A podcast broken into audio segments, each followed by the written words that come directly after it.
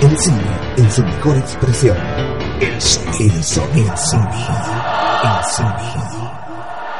El. En la Rocker, VSO. Banda sonora original. Original. El sonido. Banda sonora. VSO. Banda sonora original.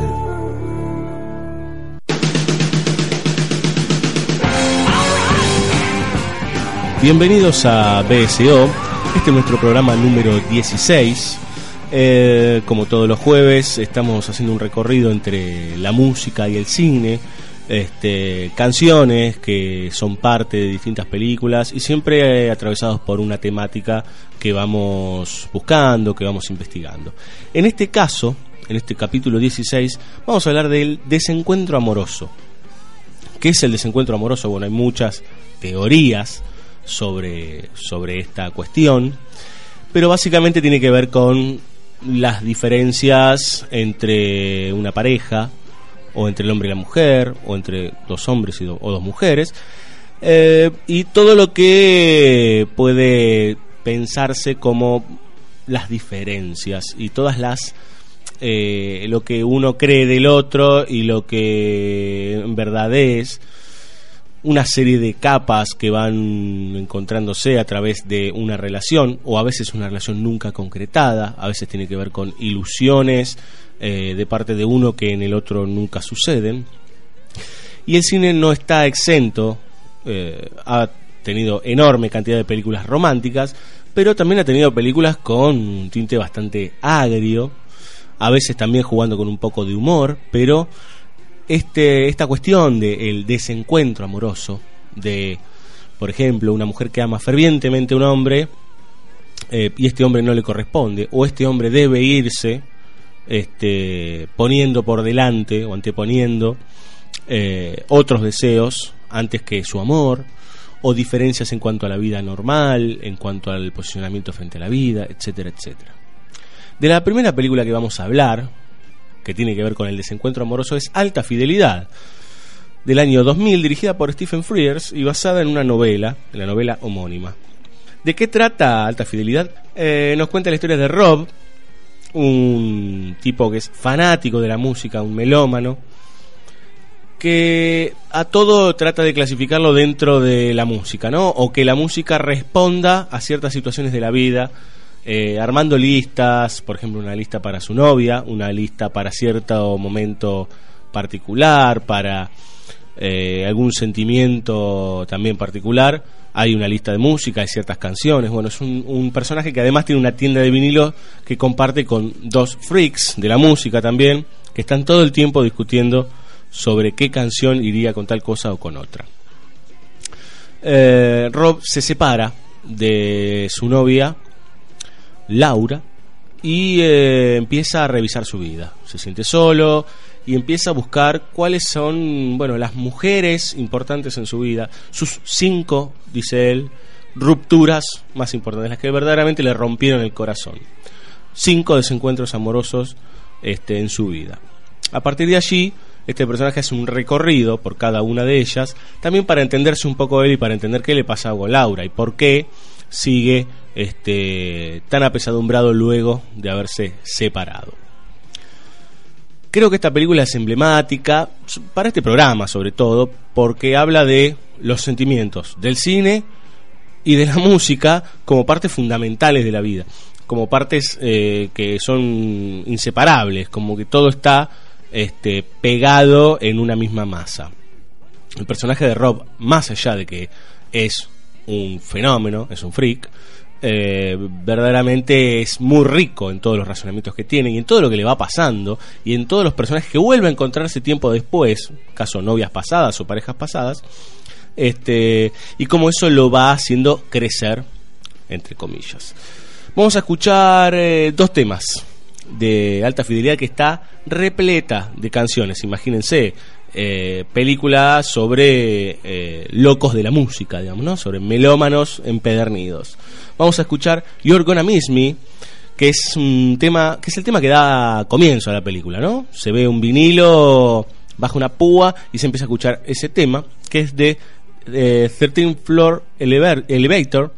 Eh, y también vamos a escuchar otro tema. Tuvimos que ser muy este, muy malos realmente porque hay una gran cantidad de temas y tuvimos que ser muy injustos con una tanda enorme de, canciones que están que son increíbles. Y bueno y elegimos estos que son bastante interesantes sobre todo porque uno da comienzo a la película y el otro musicalmente es genial que es Loop Oscillator de Stereolab eh, y antes de ir a los dos temas cabe destacar eh, el, eh, el cuerpo que da o sea, lo bien elegida que está la banda sonora, lo bien trabajado que está y pensado cada uno de esos temas en relación este, a lo que les pasa a los personajes, en cómo los personajes razonan esos temas y cómo se va construyendo a medida que va avanzando la historia, no solo las acciones de los personajes, sino los distintos temas musicales. Entonces, a continuación, You're Gonna Miss Me de los 13 Floor Elevator y Lubub Oscillator de estilo Love. Ahí va.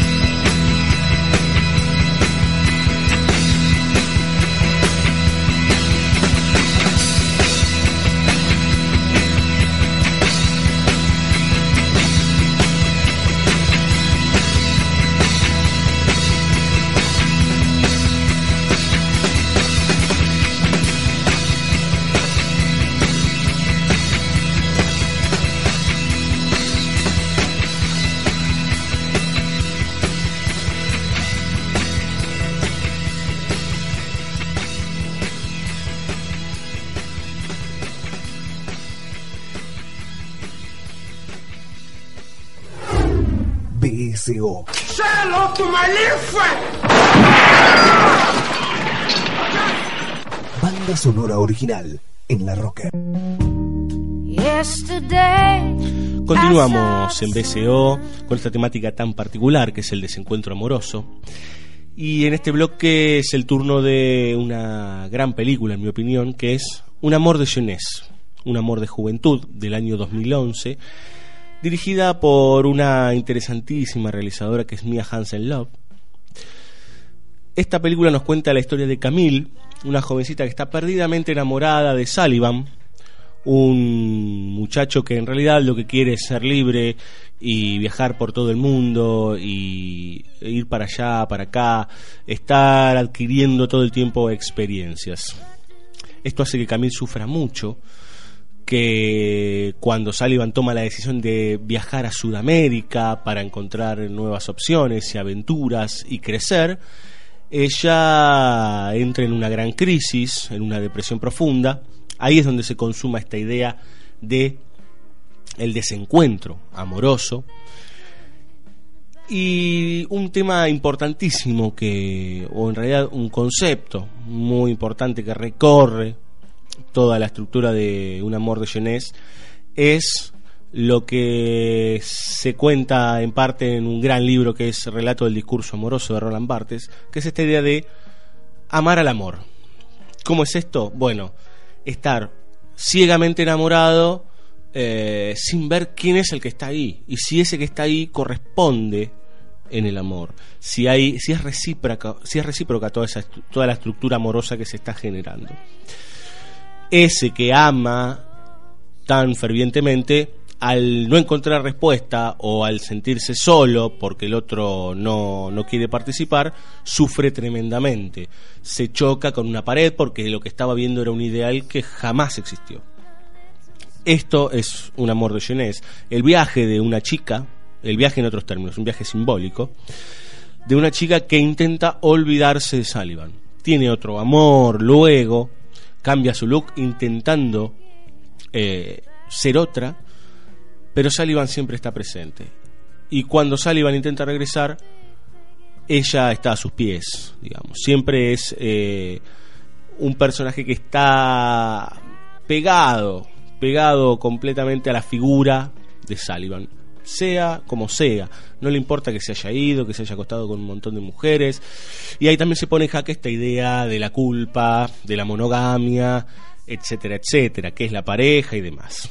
Vamos a escuchar un tema de Un amor de jeunesse. Recomiendo que la vean. Si quieren, vean la filmografía de Mia Hansen Love. Eh, no tiene muchas películas, si no recuerdo mal, tiene tres. Es verdaderamente genial lo que hace. Siempre trabaja estas temáticas que tienen que ver con la pareja o con el, con el amor eh, y con las rupturas. Su banda sonora es muy particular. Eh, pasa, por ejemplo, de Violeta Parra a Johnny Flynn, que es el que vamos a escuchar ahora. Pero está muy bien elegido el momento de cada una de las escenas en donde la música se inserta y opera en la acción. Entonces, a continuación, vamos a escuchar un tema acústico de Johnny Flynn y Laura Marlin que se llama The Water. Ahí va.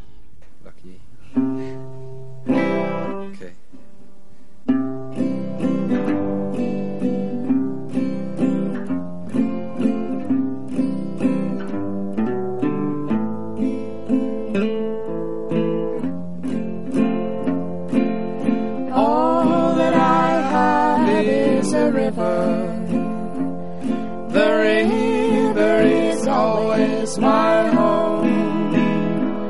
Lord, take me away, for I just cannot stay. I'll sink in my skin and my bones. The water sustains me without even trying. The water can't drown me, I'm done with my dark.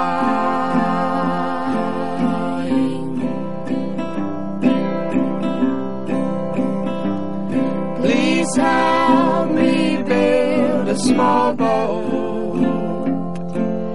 One that'll ride on the flow where the river runs deep larger fish creep.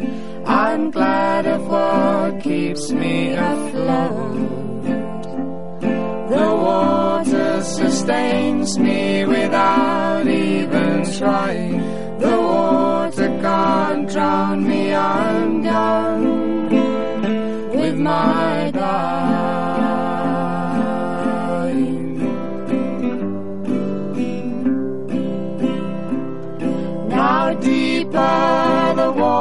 I sail and faster the current I'm in. But each night brings the stars and a song in my heart is a tune for the journeyman's tale. The water sustains me without even trying. The water can't drown me, I'm with my dying. Now the land that I knew is a dream, and the line of distance grows faint. So wide is my river, the horizon a sliver. The artist has run out of pain.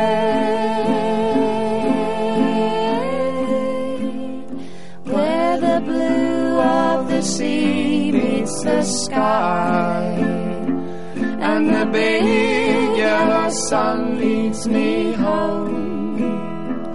I'm everywhere now. The way is a vow to the wind of each breath by and by. The water sustains me without even trying. The water can't drown me. I'm done with my dying.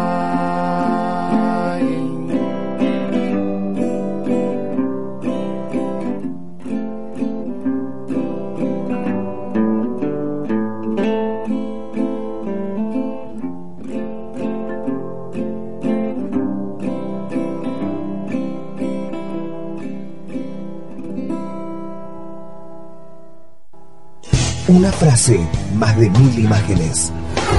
Play it once, Sam. For all time's sake. I don't know what you mean, Miss Elsa. Play it, Sam. Play as time goes by. BSO, banda sonora original en la Rocker.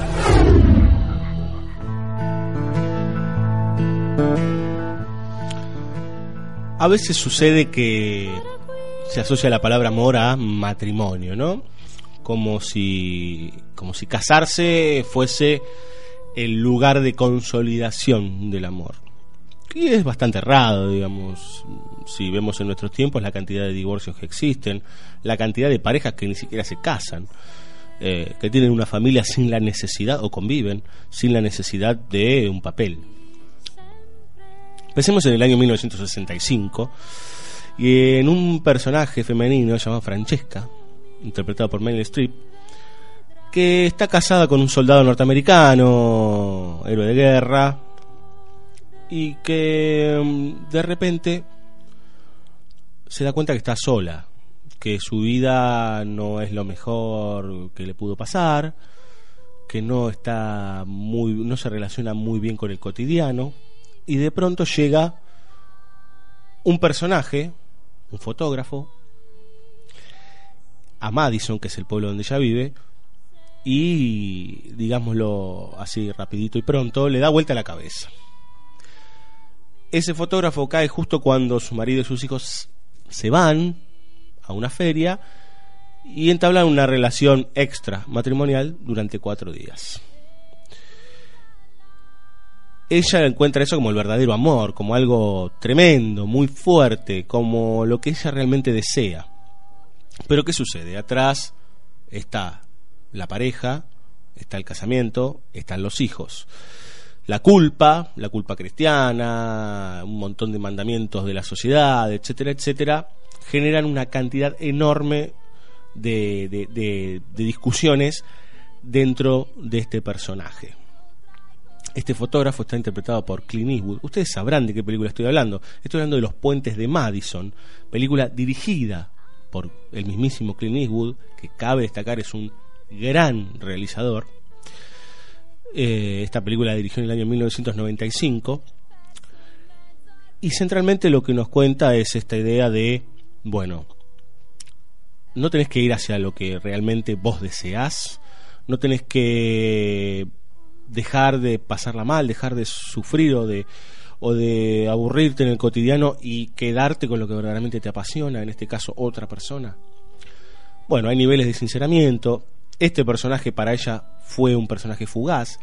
Tal vez podríamos ponerlo en paralelo con Jack y Rose en Titanic, que es un amor intenso que dura muy poquito, pero a su vez dura toda la vida en Rose, dentro de ella.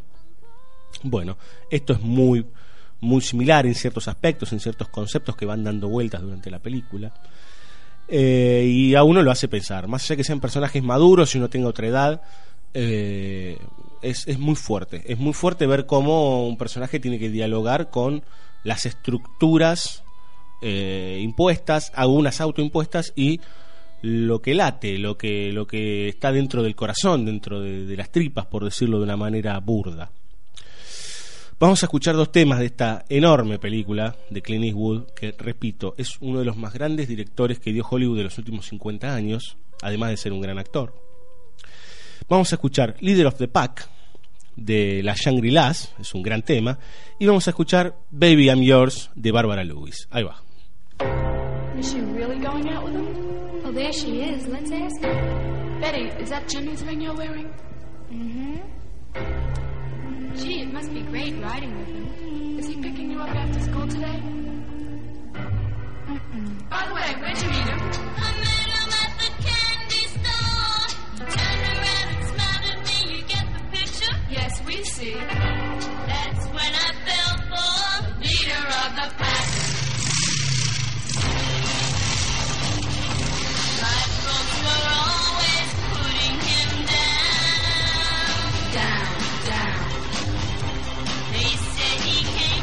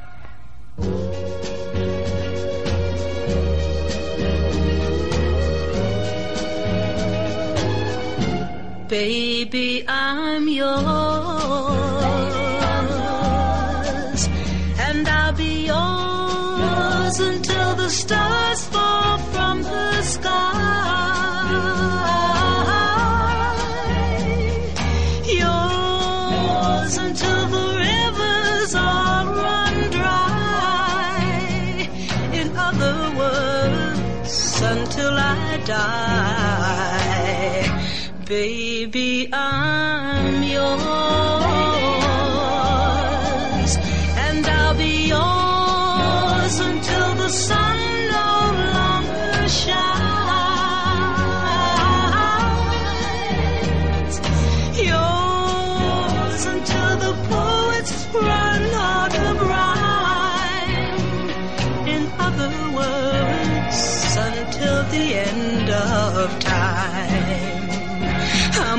stay right here by your side. Do my best to keep you satisfied. Nothing in the world can drive me away. Cause every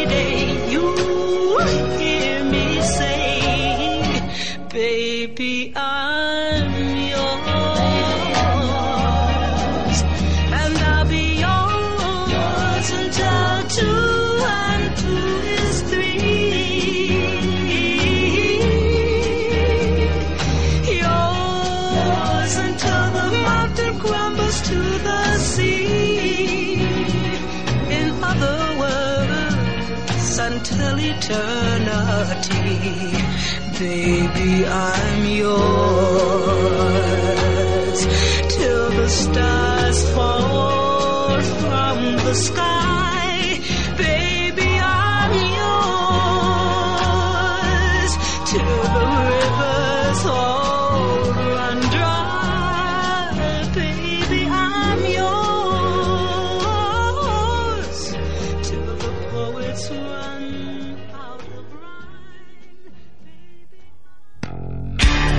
me estás diciendo que la música está arriba de la política. Yo ya sé eso, la música está arriba de la política, gracias a Dios.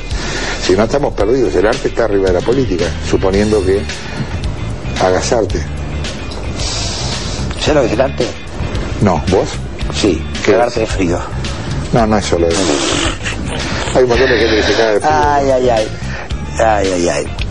No sé, ¿a vos te parece que yo soy un artista? No lo sé. ¿Te digo en serio? No lo sé. Yo creo que hiciste, no lo sé, yo creo que hiciste grandes cosas y que después te empezaste a copiar a vos y creo que te das cuenta. Yo pienso que sos un pelotudo. Gracias. Nada. Actitud. El artista es como el viento, nunca sabes para qué lado va. Todos los artistas somos más o menos desequilibrados. La Rocker, la red social del rock. Descubrí el hosting ideal para tu sitio y sumate a la plataforma de servicios más avanzada de Latinoamérica, elserver.com. Elserver.com. Web hosting profesional. Contra la prohibición, me planto. THC, la revista de la cultura canábica. Todo sobre marihuana. En todos los kioscos. Vení a la peluquería del rock. Vení a Springfield Peluquería.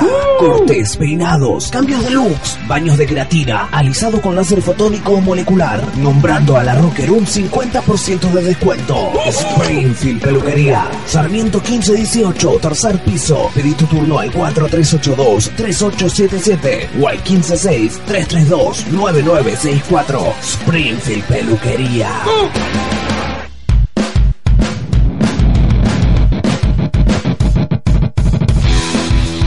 Despegué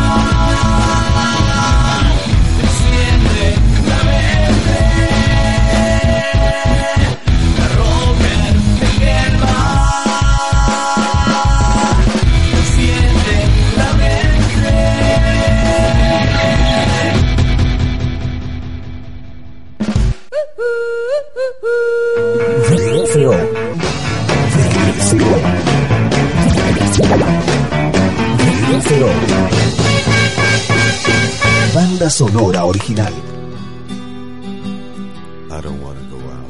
Continuamos en BSO y estaba hace minutos recordando una frase de los puentes de Madison más que interesante y que puede dar pie a la próxima película de la que vamos a hablar. La frase dice así, los amores imposibles no pueden desarrollarse, transformarse o modificarse. Por lo tanto, nunca mueren. Lo interesante de estas palabras es que, bueno, esos amores imposibles, tan intensos, eh, son difíciles de quitar, porque no solo está el amor en sí mismo, o, esta idea de quedarse con el otro, sino que está toda esa amargura de no haber podido ser, de ser algo que quedó trunco y que nunca más va a suceder. ¿Por qué decía recién que sirve para dar pie a la próxima película? Porque vamos a hablar de Blue Valentine, película del año 2010, protagonizada por Ryan Gosling y Michelle Williams. Michelle Williams es la viuda de Heath Ledger, una más que interesante actriz. Ambos dos encarnan a Dean y a Cindy, dos personajes de un pueblo pequeño eh, y que, están ligados con la ciudad también, que en extrañas circunstancias terminan siendo pareja. Michelle está de novia con otro sujeto y de pronto un tal Bobby, ella queda embarazada de este tipo y este no se hace cargo. En el medio aparece Ryan Gosling, o sea, Dean, el personaje, repleto de amor, intentando conquistarla y siendo el hombre perfecto para ella, digamos. O por lo menos él, cuando uno lo ve, se da cuenta que es el tipo perfecto, es, es amable, la comprende, la contiene, no tiene ningún problema en ser un padrastro. Eh, pero esto no es suficiente. Eh, porque ella, al fin y al cabo, no lo ama. O sea, en principio pareciera que sí, pero sirve casi de sustituto, Dean, de ese que verdaderamente ella quería, de ese que nunca se hizo cargo, de ese, de ese que eh, era un personaje bastante bruto, bastante bruto en, en términos de, de no saber tratar con el otro y de no saber cómo lidiar con ciertas cuestiones de la vida. Hasta podríamos decir que ambos dos, que Dean y que Cindy tampoco, sabe lidiar muy bien con las cuestiones de la vida. Ella primero quiere abortar, luego no puede porque le da miedo, él lo acepta.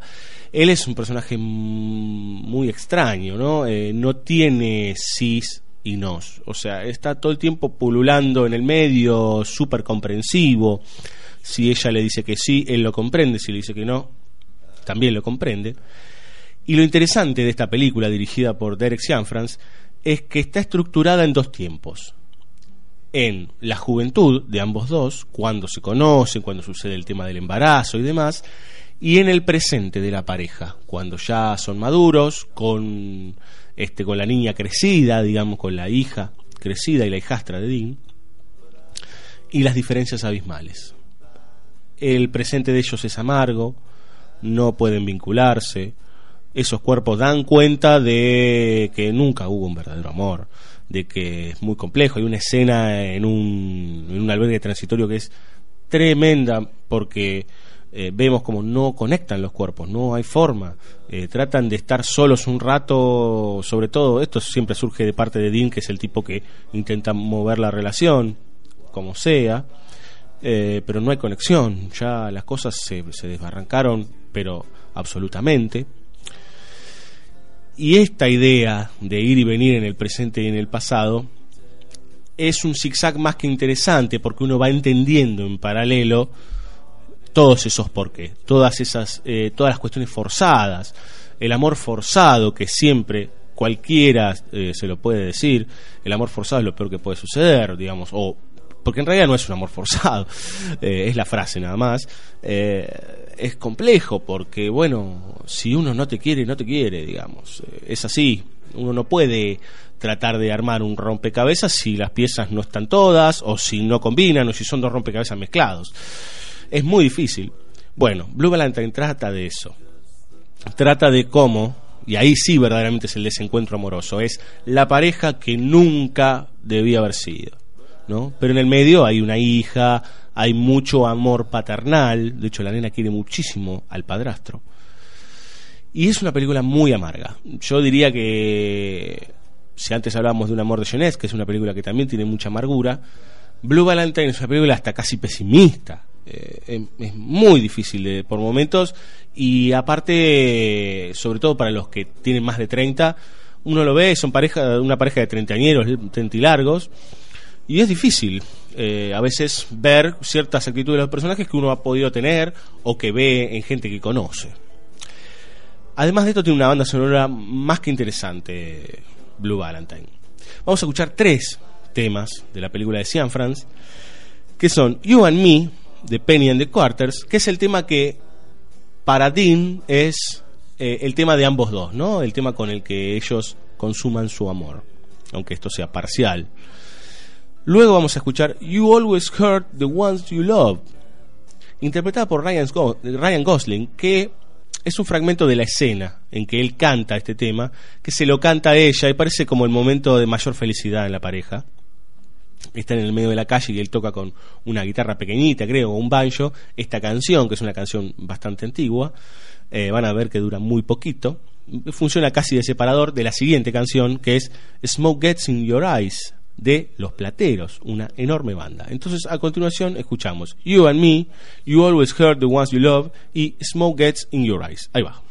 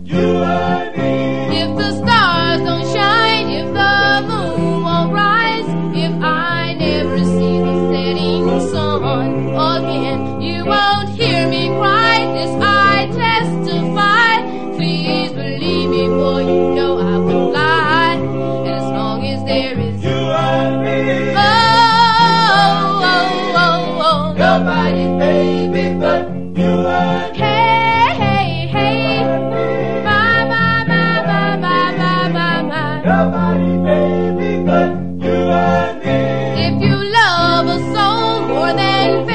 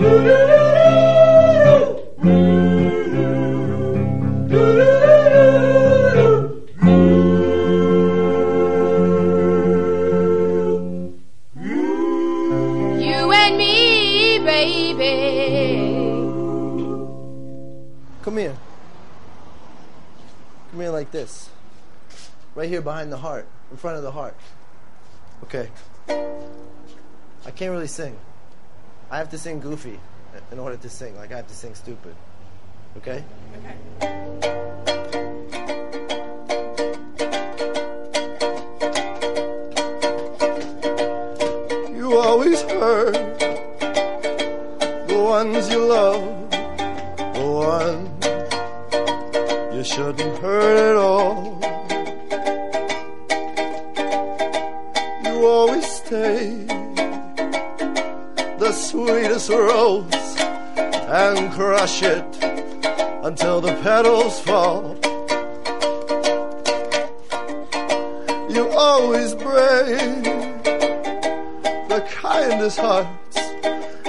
A hasty word you can't recall.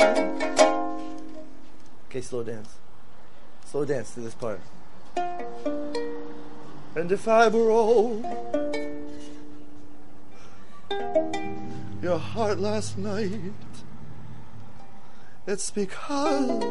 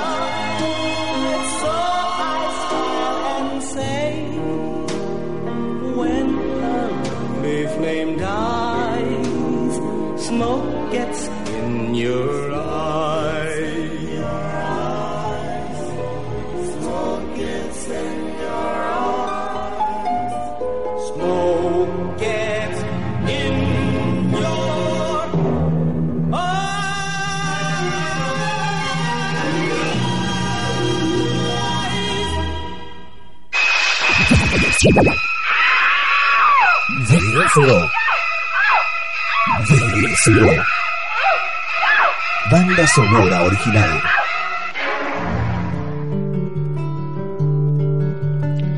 Continuamos en BSO con el desencuentro amoroso. Vamos a hablar ahora de una película no muy conocida. De hecho, estamos haciendo un recorrido por varias eh, obras que no son muy famosas, pero que vale la pena revisar. En este caso vamos a hablar de Mala Fe, una en, francés Mauvaise Foi, del año 2006, dirigida por Roche Dissem, un director francés. Eh, ¿De qué va Mala Fe? Bueno, de una pareja que tiene el siguiente problema. Ella es judía y él es árabe, o sea, él es musulmán. El credo en ambos dos, sobre todo en la familia de ambos dos, es muy fuerte, muy importante y genera ciertos problemas para que la pareja termine de, de- consumarse de alguna, de alguna forma o de asentarse. Eh, ellos son felices uno con el otro, están bien, se quieren, siempre está dando vueltas ese tema.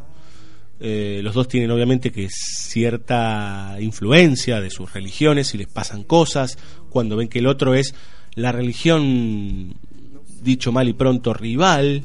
eh, son dos religiones que se pelean muchísimo hace muchísimos años, que, tienen ideas muy contrarias o que profesan una fe contraria. Eh, y todo se desbarranca cuando ella queda embarazada. El niño que va a ser, musulmán, va a ser judío, cómo se va a llamar. Él no sabe cómo decirle a la madre que está en pareja, que está, que está saliendo con esta chica. Que dicho sea de paso es Lucille de France, una mujer hermosísima. Eh, se empieza a complicar. La pareja se empieza a caer a pedazos por algo tan burdo, a mi parecer, tan grotesco, como las leyes divinas, como las que en realidad luego se traducen en leyes sociales. ¿Y quién las impone? ¿Quién las pone? ¿Quién dice que no se puede casar un judío con un musulmán? ¿Por qué? ¿Cuáles son las este las bases, con qué, de, de- de dónde sale toda esa, as- todas esas aseveraciones y todas esas negativas para con el otro. De eso trata Mala Fe, de un amor que se hace mucho más complejo porque las religiones están en el medio y porque va en detrimento del amor. Vamos a escuchar un tema de Mala Fe que en realidad es bastante extraño cuando aparece dentro de la estructura. Tiene poquita música la película, pero este es un momento eh, casi cercano al final, faltando 15 20 minutos para que termine la película. Se escucha este tema que, que vamos a pasar a continuación, que es Suspicious Mind de Elvis Presley. Ahí va. We're caught in a trap. I can't walk out because I love you too much, baby. Why can't you see what you're doing to me when you don't believe a word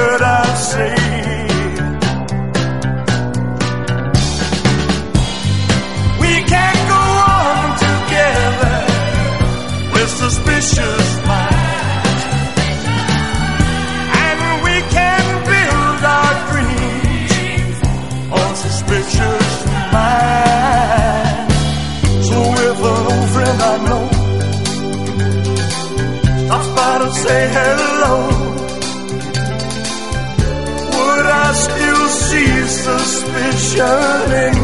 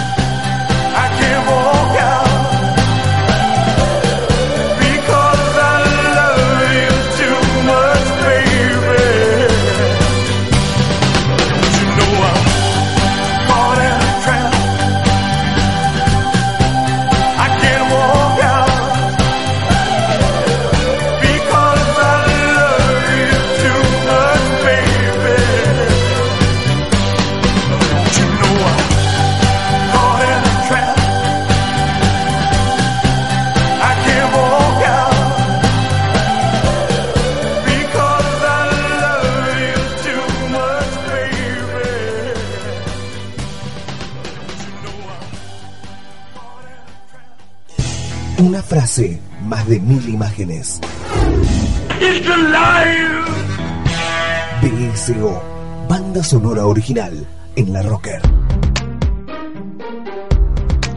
Continuamos en BCO.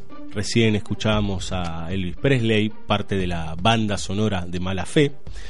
Y ahora vamos a pasar a una hermosísima trilogía compuesta por, valga la redundancia, tres películas del año 95, 2004 y 2013. Estoy hablando de Antes del Amanecer, de Antes del Atardecer y de Antes de la Medianoche. Las tres de Richard Linklater, que nos cuentan la historia de Jesse y Celine. En el año 95, la primera, nos da cuenta de un amor de juventud, un amor entre dos pasajeros de un tren, estos dos chicos, que por casualidad eh, se ponen a charlar y de repente se enamoran. Eh, se van a caminar, eh, se bajan del tren ambos dos, él la convence a ella que se baje y empiezan a caminar este, por las calles de, de la ciudad en que se bajan, si no recuerdo mal es Viena, y, y se construye allí un amor muy fuerte. De hecho, se prometen, él se tiene que ir, tiene que volver a Norteamérica, ella es francesa y él es norteamericano, eh, se prometen volver a verse tiempo después, si no recuerdo mal, seis meses, luego de esa intensa noche en que ellos eh, la pasan muy bien, se construye una relación amorosa enorme.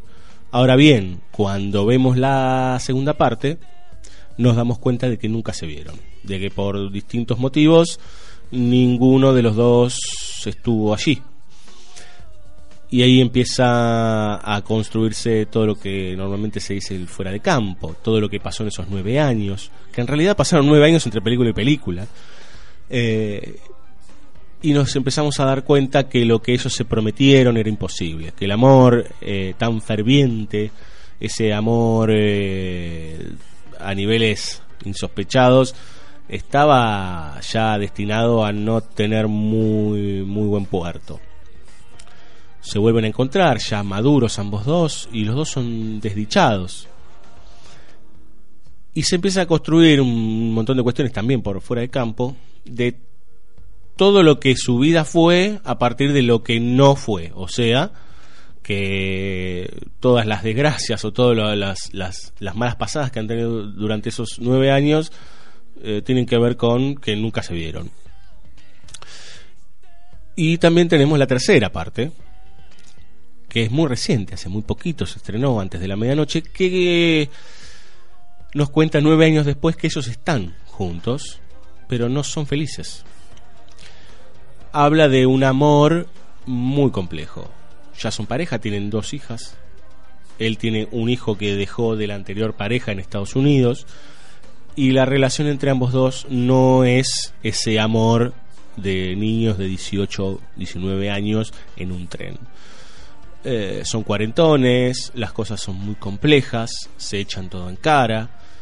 Eh, es muy, muy, muy difícil. Eh, la trilogía de, de Linklater, mm, si uno la recorre, me pasó a mí inclusive, uno la recorre con la misma edad de los personajes, o más o menos, digo, en la última son cuarentones, a mí me están llevando unos cuantos, unos cuantos años, pero más o menos es de la misma generación, le pasan muchísimas cosas, porque empieza a darse cuenta de cómo uno cambia en, eh, en, cada nueve años, digamos, ¿no? O cada nueve años o cada cierta cantidad de tiempo. Cómo cambia la perspectiva, cómo la pareja eh, o, la, o, la, idea de amor eh, va variando dependiendo de la situación en que uno, en que uno está. O sea, para Jesse seguramente Celine sería, eh, era ideal en esos nueve años entre la 1 y la 2, entre antes del amanecer y antes del atardecer.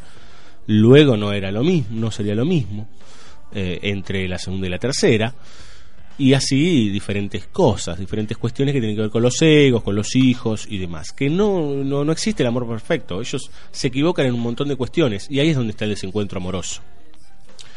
Lo interesante de, de esta trilogía que comienza, como decíamos, por eh, de manera fortuita y es eh, más o menos eso, porque en realidad ella está sentada y escucha una pareja discutir que está al lado y se levanta y se sienta al lado de él.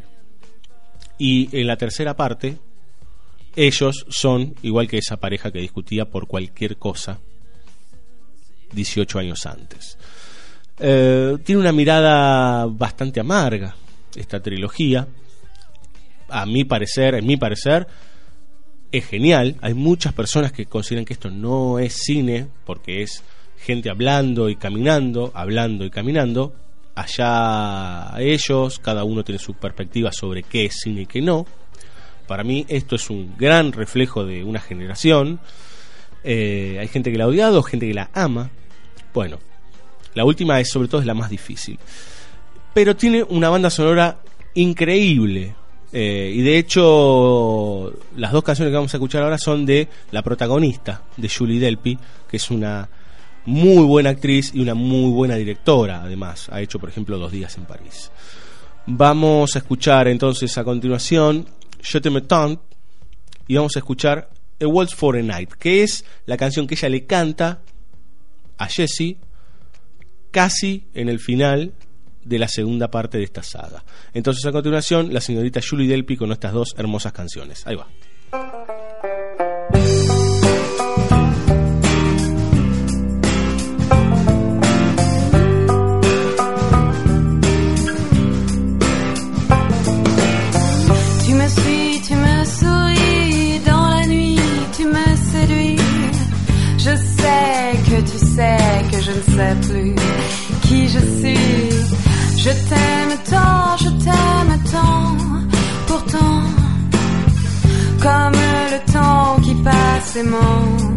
J'attends. Toujours perdante, tu me tourmentes et tes désirs me prient pour me détruire. Je prends un certain plaisir à souffrir, à me punir, à me repentir. Toujours soumise, tu me méprises, tu me rejettes, tu me maltraites.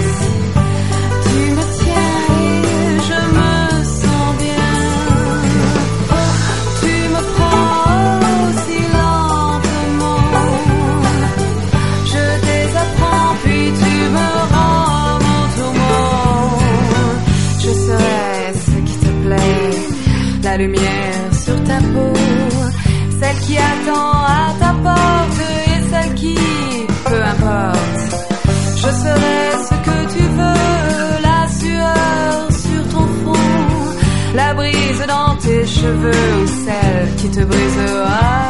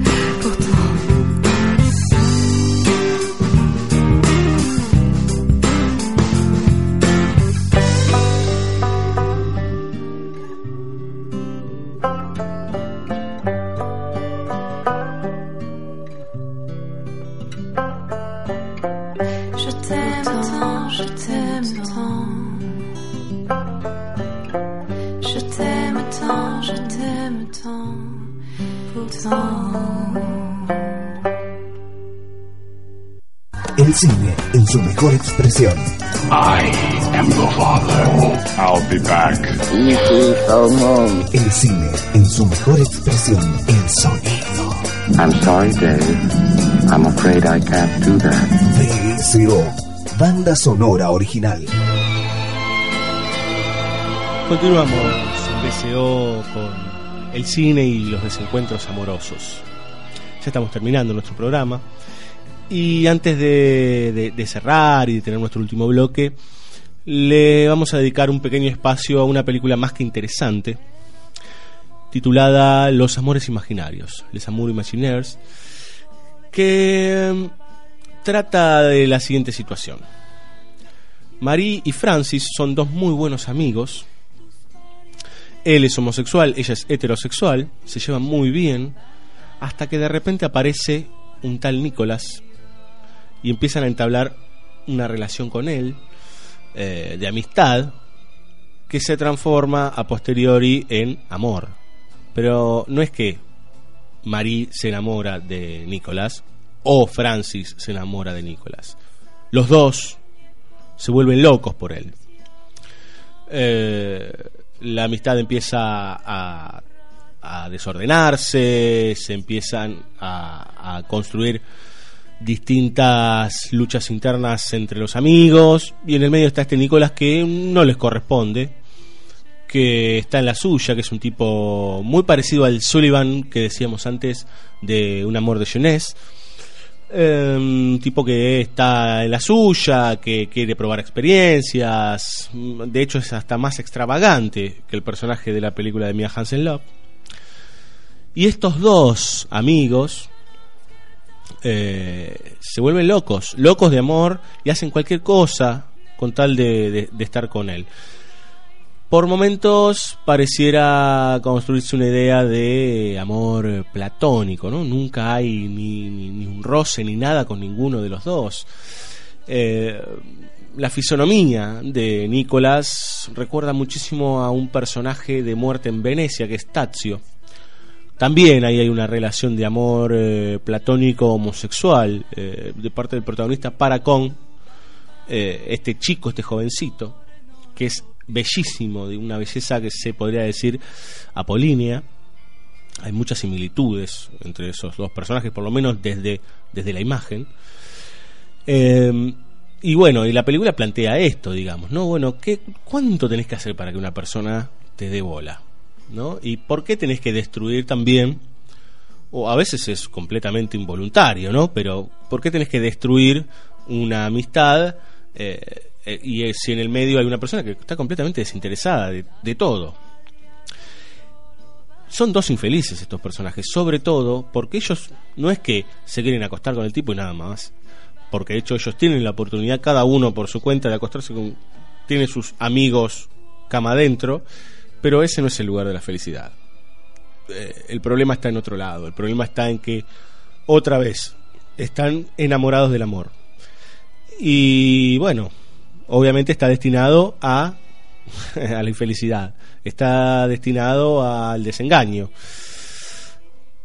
Por suerte estos personajes, no sucede tanto en Un amor de jeunesse, que estamos entablando este paralelo, por suerte estos personajes en algún punto se dan cuenta se dan cuenta y valoran más la amistad que ese delirio amoroso que tienen ambos dos. Este desencuentro amoroso es bastante complejo, bastante más extraño que el resto de los que estuvimos hablando hasta ahora, por esta cuestión del, del triángulo amoroso y de, de- de- las idas y vueltas entre, entre estos tres personajes. La banda sonora de mm, Les Amours Imaginaires es más que interesante, muy rica. Recién escuchábamos cuando empezaba el bloque un tema que es Bang Bang, de, interpretado por Dalida, que alguno lo habrá escuchado en la versión en inglés de Nancy Sinatra en alguna película de Tarantino, Kill Bill, para ser más específico. Y a continuación vamos a escuchar un tema muy muy bueno, que es Pass This On de la banda The Knife. Ahí va.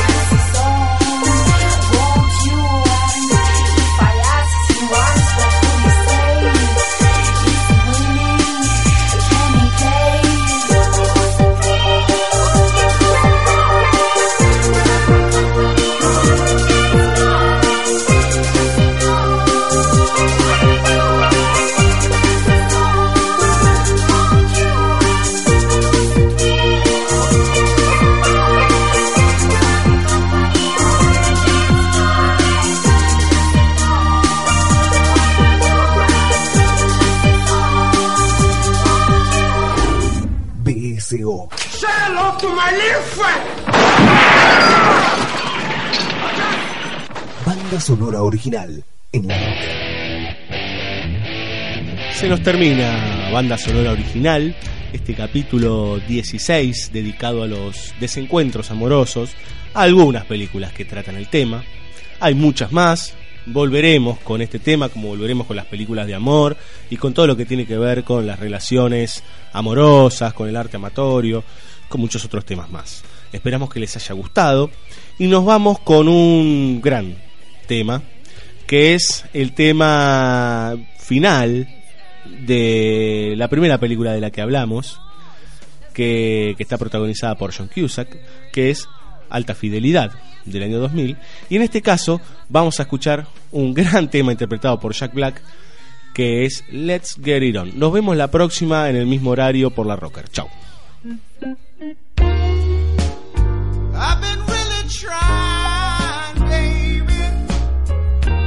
Trying to hold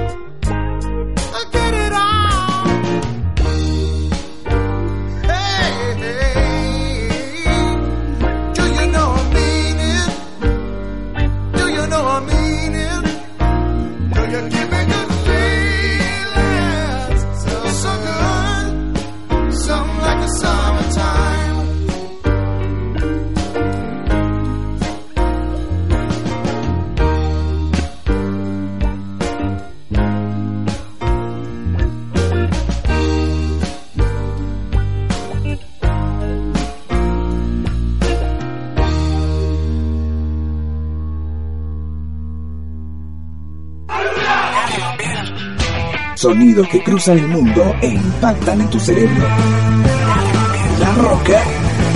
Shock eléctrico radial.